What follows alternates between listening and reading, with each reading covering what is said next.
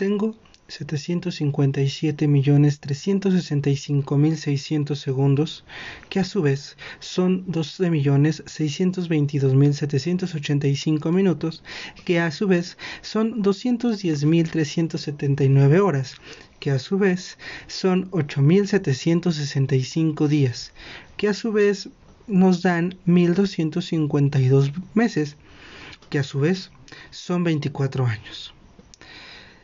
Hoy oficialmente cumplo 24 años. Y bueno, no sabemos qué pase o no sabemos qué pasó, pero hoy les quiero hablar un poco más acerca de mí.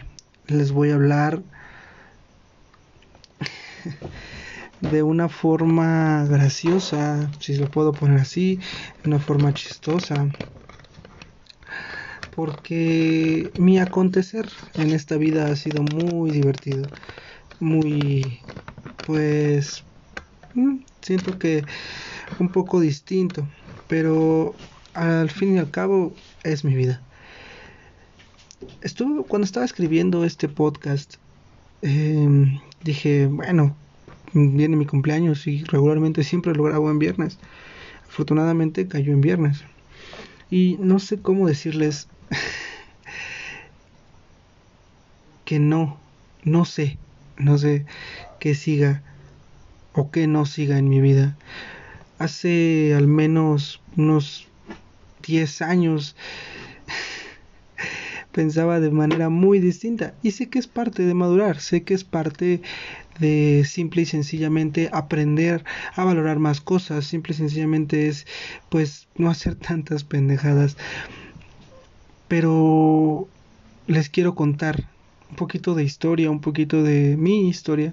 Es por eso que el capítulo de hoy se llama Un poco de mí, porque serán historias desde acá, contadas para allá.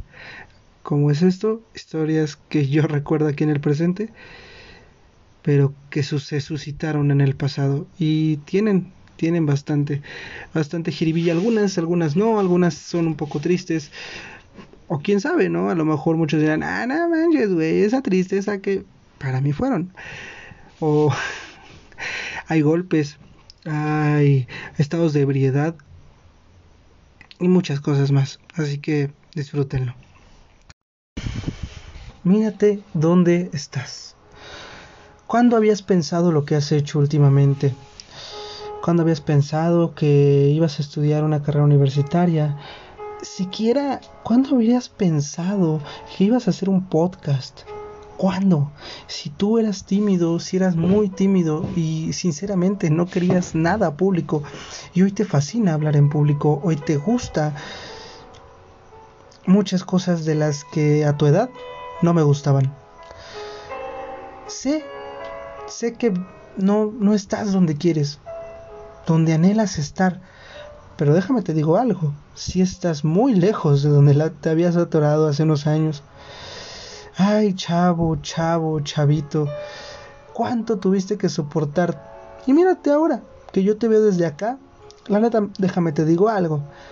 Muchas cosas fueron tu culpa. Sí, sí, sí. Sé que duele y sé que a esa edad tu papel de víctima no te permite hacer algo lo suficientemente bueno para salir adelante. Y sé que en este momento te sentirás ofendidísimo. Pero aquí estoy, aquí estás, aquí estamos, con el autoestima más arriba. ¿Sí? Fíjate que bajo ese rostro triste había autoestima. Por ahí guardadito, un poco de autoestima. Y se siente bien chingón. La neta, no sé en ese momento en cuál de tus pendejadas andes. Mm, la verdad no sé. Ah, son muchas o pocas, o simple y sencillamente eh, no estás haciendo nada en este momento. Porque nos gusta no hacer nada. Pero déjame te digo algo. Aquí estamos. Y me gustaría contarte un poco de las cosas que me tocó vivir contigo. No sé si ya te corrieron de casa por tercera vez o apenas va por la primera usted aguante, porque también se la buscó. Mucho o poco se la buscó. O a lo mejor estás en la secundaria, a lo mejor en segundo año de la misma, donde perdiste unos dos bimestres por tu pendejada de caerte cargando a tu hermano en hombros y se te ocurrió caer, señor. Y siendo esto, la primera vez que te romperías el antebrazo, radio y cúbito, cúbito, radio y cúbito en dos. Si estás ahí, por favor, yo sé que te vas a ir poniendo mejor con la terapia que te están dando, pero por favor no vayas a pintar cuando te sientas bien. Yo sé que amas pintar, déjame te digo algo, hasta hoy día lo amamos. Pero conocemos el miedo, o yo conozco el miedo que tienes a los perros. Digo, ahorita yo ya no les tengo miedo, por eso te digo que tú sí. Y gracias a eso nos jodimos el antebrazo por segunda vez. Así fue como perdimos parte del año de la escuela. De esta manera, tus padres tuvieron que pagar una cantidad no estimada en el presupuesto familiar por tus estupideces. Ahora yo ya sé que ese dinero era para casi terminar de pagar la casa donde vives. Tu aventura te llevó a tener dos placas y 16 tornillos. Y no te quería contar esto, pero si todavía no llegas ahí, te vas a levantar. La anestesia no te va a servir y vas a escuchar cómo están taladrando el hueso y le vas a decir a los doctores, oigan, estoy sintiendo todo. Y los doctores te van a decir, solo hay dos formas de hacer esto. O te aguantas o te anestesiamos completo y sales dentro de dos días, porque si te aguantas, sales hoy mismo. Y eres un joven de menos de 12 años, 13 años, no recuerdo bien en qué edad estabas. Si era el segundo, estabas en... Tenías 12 años, 12 años, casi 13. Y de ahora en adelante llevarás muchos apodos por la oruga en el brazo, por la cicatriz en el brazo que te quedó, que con la nula autoestima que tienes en este momento, pues te afectará. Sí, eras bien chillón. A lo mejor estás en este momento parado en la puerta del salón de ese mismo año, viendo hacia afuera del mismo, porque no había llegado el maestro. Minutos antes que te enteraras que era hora libre y de repente llegó el güey con el que te habías peleado en ocasiones anteriores. Te voy a dar un tip, por favor, dale un calendario. Terminando el año, dale un calendario, porque ese ya era tu cliente. Y este baboso por tu estatura te dice que él te va a pisar. Y demás cosas que se le dicen a los chaparros para intimidar y tú sin pensarlo. Le zorrajaste al menos unos ocho chingadazos sin detenerte hasta que tu salón se da cuenta y te separa de él dándote cuenta que le rompiste el pómulo. Esa siempre será una buena historia. Y tenemos varias de esas, aunque la verdad hoy día sabemos que la violencia no genera nada bueno, sino que genera, genera más violencia. Hoy en día estamos un poquito más en desacuerdo con eso. Esa siempre será una buena historia. Pero nunca te dejes, siempre te van a querer agandallar. Siempre has sido chaparro y moreno. Y en esa sociedad, lamentablemente, un chaparro y moreno valió gorro. Así que... tenemos muchas. Yo sé cómo la ves, que por hacer el bien, por acosar a un compañero tuyo de haberse robado un celular de la que decía ser su mejor amiga, y lo mejor es el acto montado por este vato haciendo como que él le ayudaba a buscarlo, y, va, y ahí vas tú de pendejo a ayudarlo, no sabiendo la verdad. Y al final del día, tú yendo a la casa en chinga, porque como pinche siempre estabas castigado, y viste como su compa de este lacra, que también era lacra, le pasaba el celular y lo mejor fue que te vieron y este pendejo se acerca a ti diciéndote, ¿qué pedo mi... Estaba en duda si les decía mi apodo de la secundaria, pero... No tiene nada de malo. ¿Qué pedo mi Tenchi? ¿Tú no viste nada, sí? No hay pedo, güey. Tú dime qué celular quieres y yo te lo consigo y te lo regalo, pero no digas nada. A lo que tú le respondiste, no, güey, no hay pedo. ¿Sabes qué es lo más chistoso de la historia? Que este vato se llamaba Kevin, nombre que después se pondría de moda en los memes definiendo a un ratero. Qué chistoso, ¿no? ¿Cómo llegaste a casa y le dijiste a la jefa que le ibas a llamar a tus amigos para decirle qué pedo? Eso no es lo mejor. Lo mejor es el día siguiente en clase de historia, tú todo inocente yendo a calificarte un trabajo, porque tú y yo sabemos que no haces nada en la secundaria. De los pocos trabajos que hacías. Y ahí formadito, se para este vato a decirte de manera hipócrita que por qué andas diciendo que él le había robado el celular a Diana. Perdón, Diana. Te felicito por tener los huevos de enfrentar esa situación, ya que después en receso llegaron a decirte que por haber ido de chivatón te iban a partir tu madre, no solo por parte de la secundaria, algunos, porque lamentablemente la lacra siempre tiene muchas amistades. Es raro.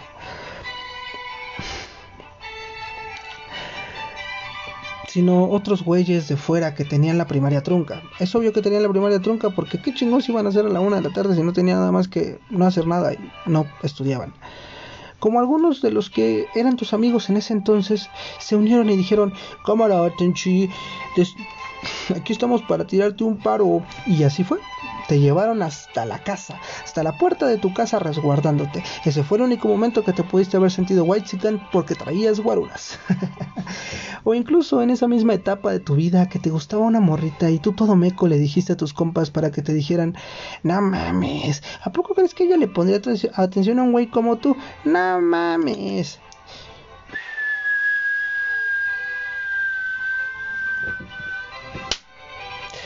Y para allá iba nuestra autoestima hacia el suelo. Tiempo en toda la secundaria donde no tuviste morrita. No te preocupes, güey. Todo está bien. Todo está muy bien. A hoy día todo está muy bien. Sobre esa temporada de la secundaria hiciste muchas pendejadas. Mm, recuerdo que no podías dejar el cuaderno porque no porque hicieras mucha tarea, sino porque te la pasabas tratando de inventar nuevas letras, tratando de mejorar y hablando en todo momento de graffiti porque es lo que te apasionaba. Nos apasiona todavía y nos gusta muchísimo. Ya tenemos un podcast y el diseño es un puerquito. Algún día llegarás a eso, tú no te preocupes. Esa temporada donde te pusiste tu primera borrachera, primera y última durante muchos años. Recuerdo que habíamos tomado Absolute de fresa cosa que hasta la fecha no vemos ni en pintura. Donde ya bien borracho y donde ya habías vomitado, sonaba de fondo una rolita de Aquila Mar y Boca Floja llamada La Noche es Nuestra. Recuerdo muy bien esa escena, tú acostado en una casa que no era la tuya, que era de un amigo tuyo de ese entonces llamado Alan, que simple y sencillamente todos estaban en su bronca y tú todo todo mal porque ya habías vomitado. Recuerdo cómo suena esa canción en mi cerebro cada que quiero recordarlo. Pero lo chulo fue cuando tenías que regresar a casa. Ah, porque déjame te aviso, la última temporada de la secundaria ya sabías que ibas a reprobar tres materias y en ese punto dijiste, eh, me voy a ir de pinta cada que se me ocurra. Y te fuiste de pinta. y regresaste a tu casa, porque pues obvio, tenías que en algún momento. Y llegas tú, bien madres, pensando que no se darían cuenta. Y en eso que tu jefe te dice, a ver, venga, chepa acá. Y madres, papi, que te cachan el aliento alcohólico y vas para atrás. Te metieron a bañar y ya dentro una buena friega de cinturonazos bien puestos por el jefe y la jefa. Ganas te quedaron de volver a tomar hasta tu mayoría de edad. Tenemos historias, historias de, de alcohol, Ahorita vamos a llegar a eso, tú no te preocupes. ¿Recuerdas cuando ya estabas estudiando para los extraordinarios y tu amigo Samuel, saludos, dice, güey, olvidé mi cuaderno, no me acuerdo bien si era su cuaderno o su libro. Tú dijiste, pues te acompañamos. El güey no traía llaves y ustedes ya iban tarde para la clase. Se intentó saltar y se pegó en la espinilla con la orilla de un Volkswagen Bocho, de un Beetle, de un Bocho, vaya, básicamente así, Bocho. Eres culero, lo dejaste, lo dejaste y te tuviste que ir porque obviamente no ibas a reprobar más. Entonces, recuerdo que también en esa etapa de la secundaria, una maestra te llegó a decir, Personas como Luis Gerardo nunca van a llegar a hacer nada. Porque era evidente, ¿sabes? Era evidente que te dijeran eso, porque no hacías nada. Incluso cuando te pusieron como ejemplo para decir, personas como, agréguese aquí al inteligente de la clase, luego no se quedan en ninguna preparatoria y personas como Luis Gerardo siempre terminan quedándose en una buena escuela. No sabemos por qué, así de injusta es la vida. ¿Y qué crees? Cuando tú hiciste tu examen por primera vez a la preparatoria, todo inocente, dijiste, pues son con Alep. ¿Qué más puede pasar? Era hasta eso un buen Conalep, tenía una especialidad que a ti te gustaba. Bueno, una carrera técnica, no es especialidad. Recuerdo que te fuiste, hiciste tu examen, lo pasaste, tuviste más aciertos que muchos de los inteligentes de la clase. En cierta parte Marta tenía razón. ¿Y qué crees? Que no te quedaste en esa escuela. ¿Por qué? Porque tus extraordinarios te arruinaron la parte de poder entrar a una de ellas. De aquí viene un declive muy fuerte en tu vida cuando empiezas a pasar por una, por dos, por tres, por cuatro, por cinco, por seis preparatorias. Híjole, güey, no la cagues. Por favor, no la cagues. Simple y sencillamente no la riegues. No sabes las oportunidades que te van a dar, pero tampoco te pases de lanza. Para esto, no había otra forma de meterte a una escuela, sino más que a otro Conalep que quedara más cerca de tu casa. Te metieron al Conalep de Tultitlán, donde quedó uno de tus compañeros de secundaria también. Afortunadamente, no, te ibas ni te regresabas solo. Pero tú y yo sabemos, o bueno, si todavía no llegas a esa edad, que fue una mala elección. Y te voy a decir por qué fue una mala elección. No la escuela, sino simple y sencillamente las decisiones que tú tomaste. En ese momento conocimos más allá del alcohol otro tipo de sustancias. Y no me enorgullezco, déjame te aviso. Hasta hoy día digo, ¿para qué? ¿Para qué? Simple y sencillamente para qué? Para pertenecer a un grupo de gente que hoy día no ha acabado ni la preparatoria. Mírate. Y tú todo tonto, simple y sencillamente dijiste, ¿sabes qué? Me voy a salir de esa escuela porque acabo de entender que lo que estoy haciendo está mal. Pero la vida da lecciones. Y las lecciones fueron de golpe, literalmente fueron de golpe. Muchas de las veces en las que quisiste tomar una decisión, simple y sencillamente te bajaban de esa. Pero no te preocupes, no pasa nada. Son parte de las vivencias que tenemos para ser esta persona que, hoy eres. Te voy a contar una historia. Eh, en el Conalep, justo en el Conalep, antes de salirte, conoces de manera más constante, porque ya lo conocías, el rap. Y decidiste grabar canciones. Tienes grabadas al menos unas seis canciones. Son buenas, no te voy a decir que no. Incluso tú dijiste, yo me voy a producir y a grabar mis propias canciones. También pudiste hacerlo. Siempre has tenido gusto por ese tipo de cosas audiovisuales. Ahí están, ahí están. A tu hermano le gustan. Es muy importante. Tu hermano siempre te va a decir que tus canciones le gustan y se sabe todas, se sabe todas las canciones que tú grabaste. Trátalo bien. Es molesto, tú y yo lo sabemos que es muy molesto a veces, pero te quiere a su forma. Simple y sencillamente te quiere. No busques que tu hermano sea como tú quieres que sea. Aunque yo sé que te encantaría que tu hermano fuera un poquito más allegado a ti, no lo es tanto. Pero no por no porque no quieras, sino porque tú eres muy distinto a él. Recuerdo que nos te saliste de pinta en, el Conalep para grabar tu primer canción llamada Graf en Sentimientos, Graffiti en Sentimientos. Y ahí está, es muy buena. Eh, para hacer tu primera canción no estuvo tan mal.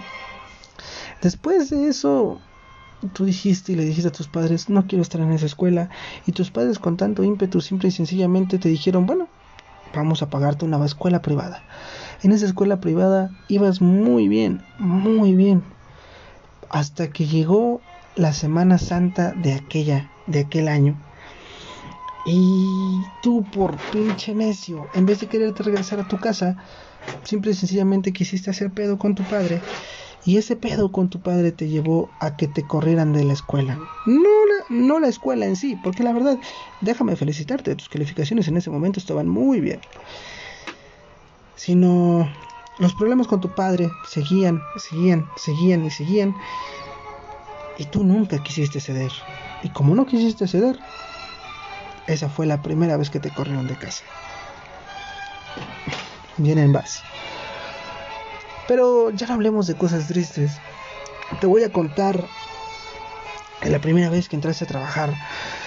Entraste a trabajar a un Burger King. y ahí salió tu lado moreno. Tu lado moreno salió porque cada noche que te tocaba cerrar había unos pies bien ricos de Hershey's que te llevabas tres. Uno para el camino, uno para la noche y otro para la mañana. siempre, siempre que te tocaba limpiar esa parte, siempre, siempre, siempre te llevabas algo. O siempre estabas tragando. Siempre has sido de buen comer. Eso es bueno. Muchas de las veces que salías en la noche y que trabajabas con tu primo, agarraban un bote de pintura y se iban a pintar. Hay una historia muy chistosa sobre eso. Él y yo nos pusimos de acuerdo, vivíamos en la misma casa. Y a las 4 o 5 de la mañana, 5 de la mañana, nos pusimos de acuerdo, nos salimos. Y sale nuestra abuelita y nos dice, ¿a dónde van? Y nosotros todos mecos le decimos, vamos a correr. Esa noche pintamos un parque, unas canchas y fuimos a donde tú estudiabas en quinto de primaria. Recuerdo que tú estabas bien entrado pintando cuando de repente sale un don y se queda como en shock de que nos ve pintando. Conociste muchas amistades, muchas amistades se fueron y no pasa nada, no pasa nada. Las amistades dejan algo de enseñanza, las amistades siempre van a ser buenas en el tiempo en el que tengan que ser. No todas van a estar siempre. Por más que tú creas que tus mejores amigos estarán ahí hasta la edad en la que hoy te estoy relatando estas historias, no lo es. No lo es porque La gente cambia, tienes que entender eso. Tú cambiaste. Tan cambiaste que cuenta tu mamá que tú le firmaste un papel hace muchísimos años cuando aún eras un niño que le decías en ese papel yo nunca voy a fumar, nunca voy a tomar, nunca me voy a perforar y nunca me voy a tatuar. En tu adolescencia tuviste al menos cuatro perforaciones y una expansión en el oído derecho Actualmente tienes más... No, tienes seis tatuajes nada más. Tomas y últimamente ya no fumas, al menos en mi edad, pero fumabas como desgraciado. Después tuviste una experiencia bastante buena porque tu familia tiende a ser deportista y tú quisiste entrar con ellos al deporte y te metiste al ciclismo y por primera vez llegaste hasta San Juan de los Lagos, casi 300, 400 kilómetros de pura ida en bicicleta a tus 16, 17 añitos. Esto lo digo como si fuera sido hace mucho, pero no, justo fue hace 7 años casi. Nunca te va a gustar el ejercicio eso lo tengo, eso lo tengo previsto. No te va a gustar el ejercicio, pero no pasa nada. Simplemente haz ejercicio para no morirte. Unos años después de haber perdido la escuela de paga que te daban tus padres, la preparatoria, te acercaste con tu abuela y le dijiste, quiero volver a estudiar, y te mandó a una escuela, una preparatoria abierta, en donde conociste gente bastante buena, pero deja de la gente, ya no le hablas a nadie de ahí. Te voy a comentar algo que encontraste en esa escuela. Es algo, es un amor, un amor que hasta hoy día tienes. Y es un amor a la lectura. Tú, si me estás escuchando en este momento, me vas a decir, ¿cómo crees? Si a ti y a mí no nos gusta leer, ¿por qué me has traicionado de esa manera? Tú y yo decíamos que la lectura no nos iba a servir de nada, que las vivencias que tú y yo teníamos eran todo pues como muchas cosas de las que tú y yo dijimos en aquel momento estaban muy equivocadas. Encuentras el amor con un profesor que se llama Tonatiu, eso sonó muy mal, pero el amor es el siguiente. Este profesor les pidió un resumen de un libro y mucha gente de ese salón decía, El Principito, y tú les dijiste, y tú no decías nada, porque simple y sencillamente no te gustaba leer, ni para hacerte la interesante en ese momento. Y a lo que el profesor dijo, si me van a hacer al principito, necesito que al menos me entreguen un resumen, o bueno, sí, una síntesis, un resumen de al menos unas 20 cuartillas. Entonces dijeron, ay cabrón, pues es casi lo del libro. Pues sí, ese libro está más fuerte que nada. Insisto, se escuchó muy malo del maestro. Eso está mal. Así que simplemente el maestro te hizo leer forzosamente un libro llamado Las batallas en el desierto de José Emilio Pacheco. Tú todavía no lo sabes, o si ya estás en ese momento, estamos muy agradecidos con ese maestro, porque nos enseñó a leer y a que la lectura es maravillosa. De repente, de un mes a otro, empezaste a leer más, a buscar más libros, a comprar más libros.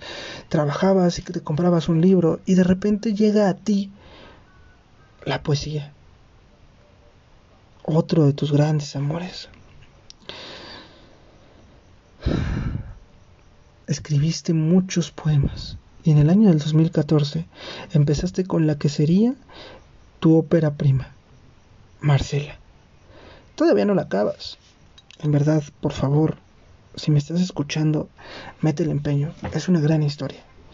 No dejes que ningún amor de ese tiempo que tengas te nuble la vista y no lo, no no, lo hagas.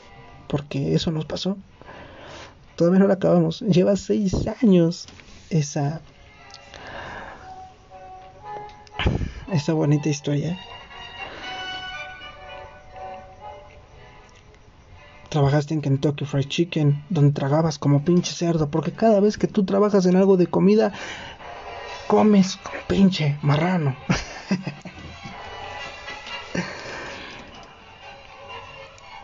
en aquel tiempo no vivías con tus padres, estudiabas allá y vivías con tu abuela, trabajabas allá, estudiabas allá. Y en Año Nuevo nos nos fuimos y te reconciliaste con tu padre en ese, en ese tiempo, eh, yéndonos a, una playa. Qué pinche reconciliación tan más bonita. Pero no te preocupes, vendrán más peleas. Y tendrás que afrontarlas. Y al final del día estarás grabando un podcast a tus 24 años aquí, en su casa, en, su en un cuarto de su casa. El amor. En el amor nunca nos ha ido tan bien. Bueno, nunca te fue tan bien. Yo sé, yo sé que es difícil. Yo sé que te es difícil. Y muchas personas creen hasta hoy día que tú eras un mujeriego, levanta mujeres. Y no. si supieran que simple y sencillamente eras más tímido que un caracol sin casa, una simple babosa que va ahí dejando baba por el camino. No saben muchas cosas de ti, pero muchos te juzgan y no te preocupes, siempre te han juzgado. Nunca nos fue muy bien en el amor. Todas las relaciones que tuviste te engañaron. Sí.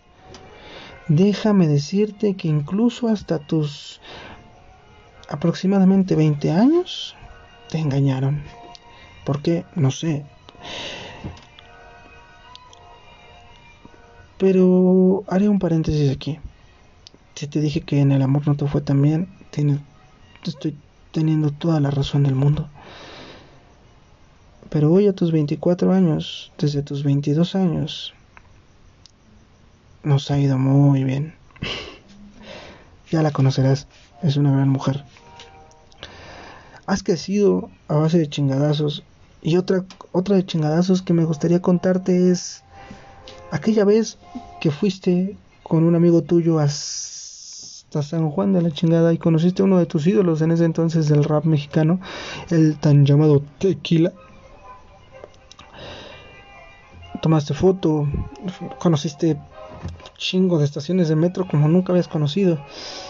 Este amigo ya está muerto, lamentablemente. Un abrazo hasta el cielo, mi voz. Él tenía una tienda de ropa, de streetwear, y desde ahí siempre te quedó la idea de que tienes que tener una marca de ropa, una marca de streetwear a tu nombre, con tus diseños, con tus dibujos. Porque sí, algún día la vas a tener. Yo todavía no la tengo, pero algún día la vamos a tener. Tú no te preocupes, ese será un sueño que te voy a cumplir.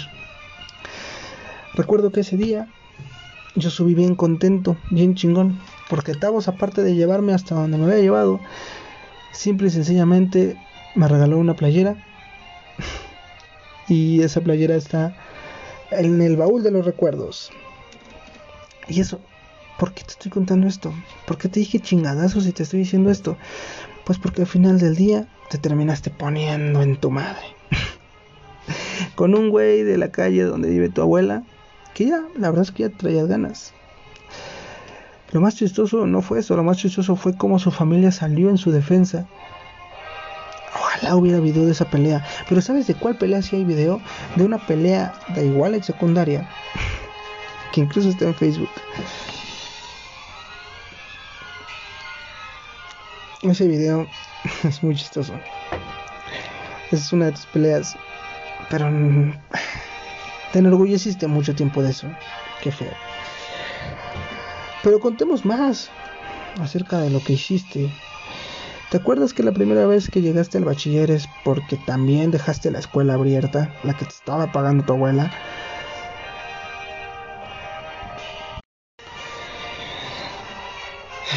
¿Cuántos errores tuviste?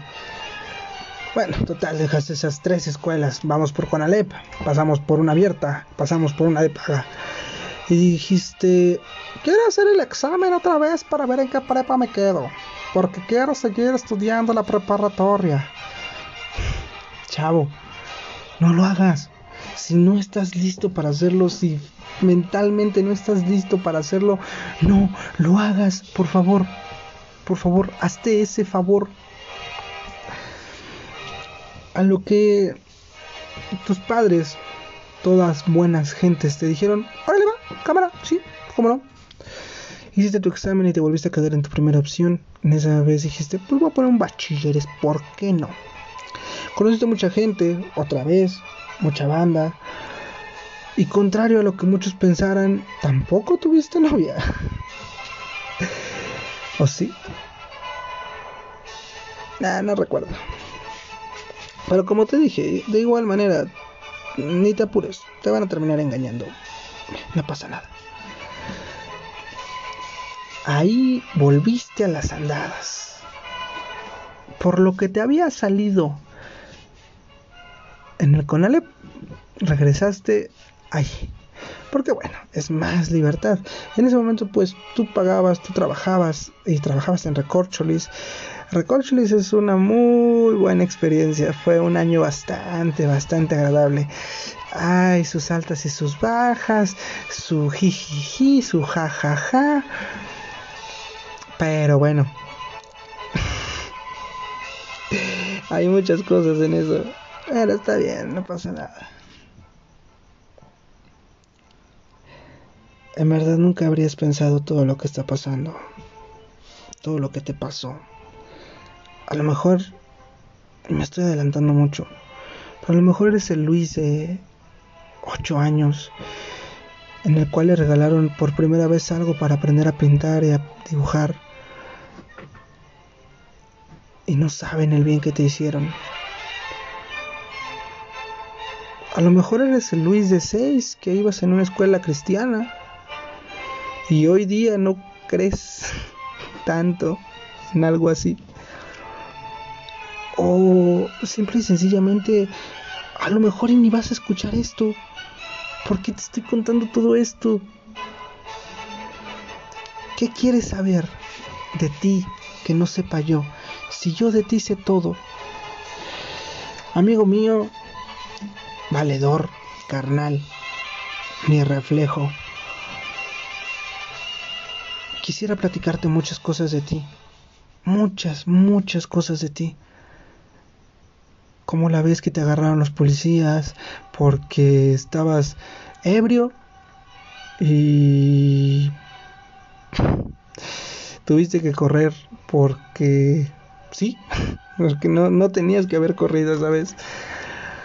Y porque agarraron a tus compas, te detuviste, te agarraron, te amarraron como puerco y tuviste que soltar tu celular para que todos tus compas salieran.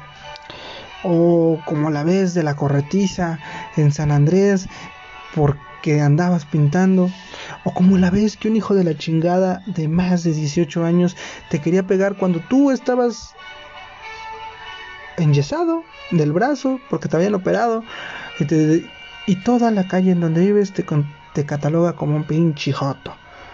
¿Por qué no te quisiste aventar un tiro pendejo? ¿Porque no podías físicamente? no te preocupes, igual él no es relevante en tu vida.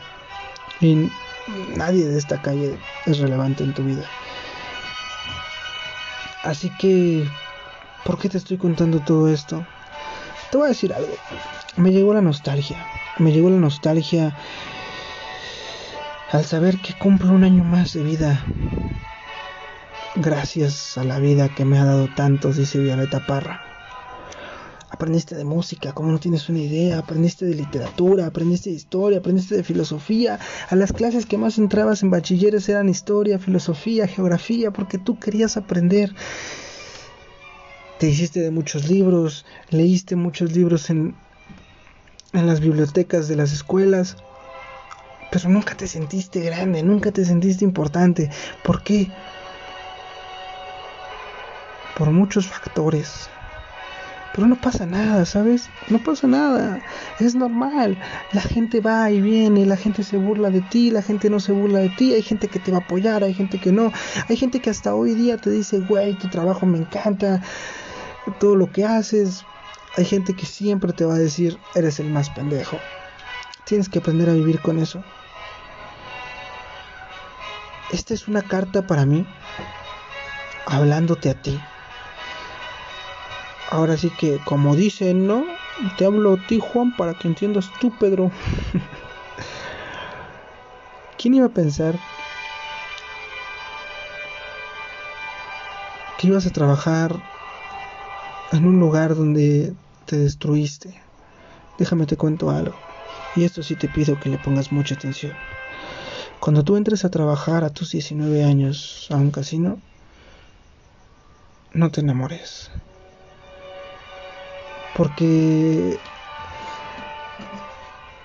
como ya te dije, todas tus relaciones acabaron mal. A excepción de la que estoy viviendo. Esta no ha acabado. Y, y esperamos que no, ¿eh? en serio, esperemos que no.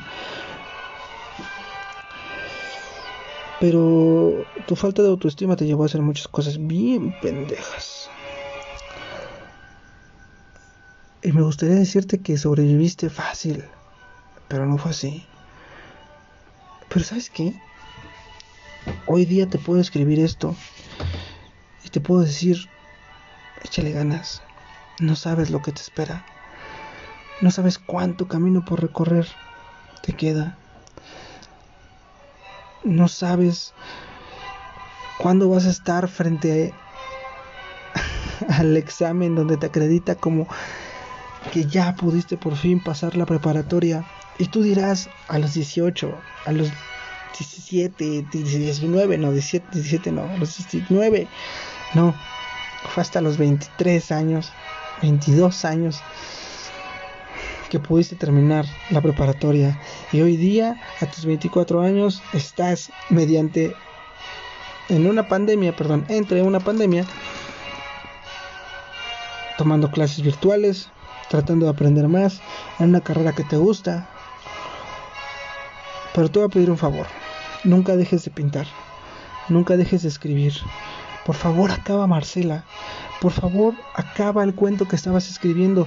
Por favor, trata de buscar una editorial donde te puedan sacar todos los poemas que tú tienes escritos. Tienes muchísimos. Anuncio parroquial, puede que salga un podcast acerca hablando de poemas, literatura y demás. Este podcast se avisará después. Gracias. Regresamos.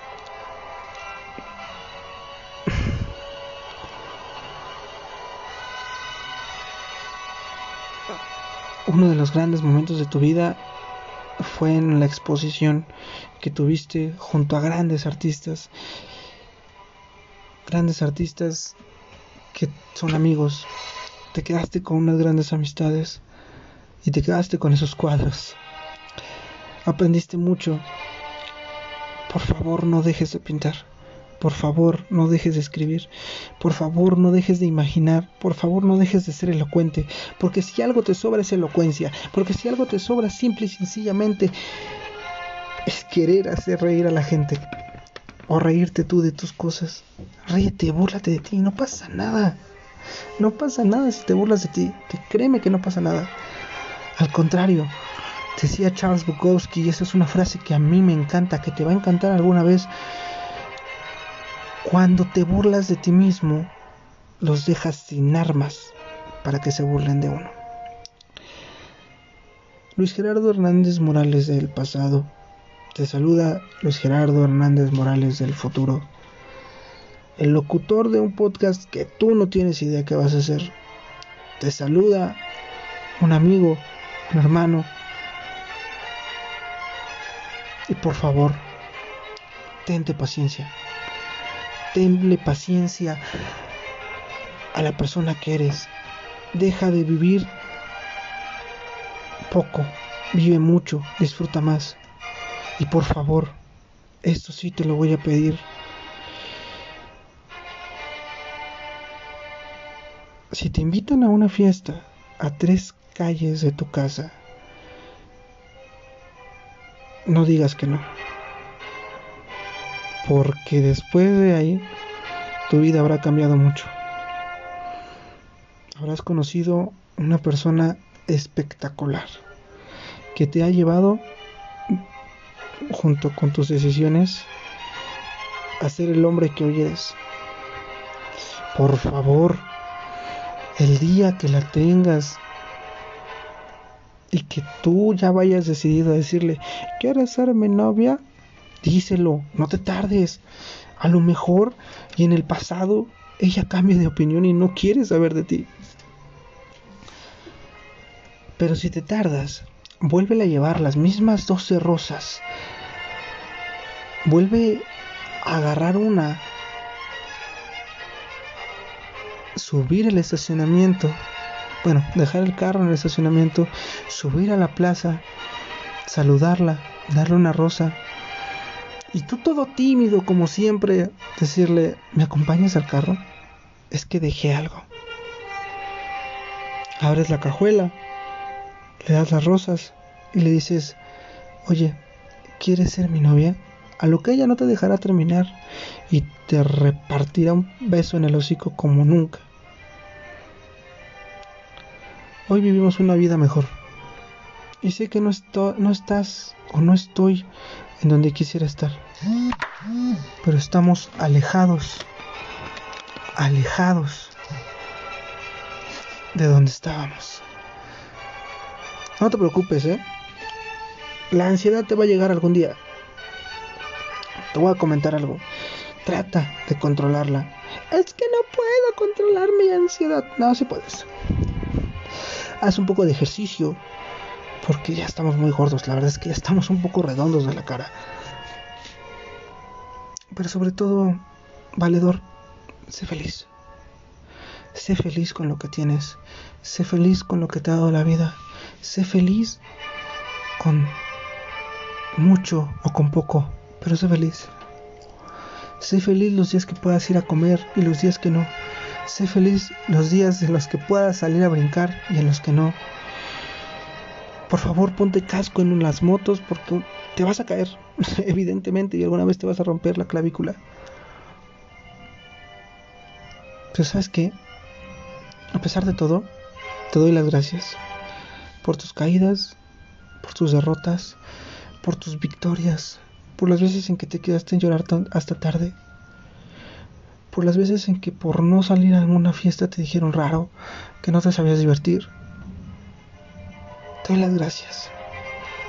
Porque hoy, hoy a mis 24 años, pocos para muchos, muchos para pocos, he aprendido más lecciones. Y hablando de lecciones, por favor, por favor, por favor, por favor, hazle caso a tu padre. Si te dice que no vayas, no vayas. Si te dice que no saltes, no saltes. sé que te va a valer gorro porque eres bien pinche necio, pero lo vas a aprender con el tiempo. Vas a aprender que necesitabas esos chingazos para decir cuánta razón tenía mi padre. Gracias. Muchas gracias por haber escuchado este episodio. Fue algo un poquito más personal. Espero si les gustó lo compartan. Eh, no es mi historia como tal, completa. Eh, alguna vez, eh, alguna vez haré una, una historia como tal dividida en segmentos, ¿no? pero por lo mientras, espero les haya agradado mucho esta parte, esta, este poco de mí. Suscríbanse al canal de Spotify, al de Apple Podcast, al de Google Podcast, a todo donde lo encuentren, suscríbanse, denle like a la página en Facebook. Muchas, muchas, muchas gracias por estar en este episodio todavía. Y viene más, viene más y viene más. Muchísimas gracias. Y feliz cumpleaños a mí. gracias.